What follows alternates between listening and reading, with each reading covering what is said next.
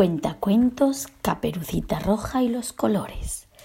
Érase una vez una niña llamada Caperucita Roja. Un día fue a visitar a su abuelita. Caminó por un bonito bosque verde, aunque era un poco oscuro y silencioso. Había unas mariposas azules que volaban por el aire. Detrás de los arbustos se había escondido un lobo gris y feroz. El lobo corrió hasta la casita amarilla de la abuelita y se la zampó de un bocado. ¡Mmm!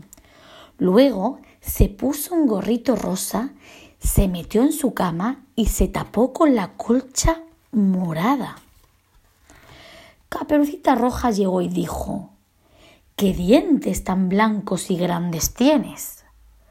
Son para comerte mejor, rugió el lobo.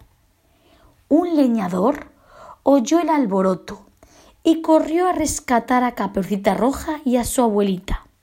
El lobo salió corriendo y los tres merendaron en una bonita mesa naranja.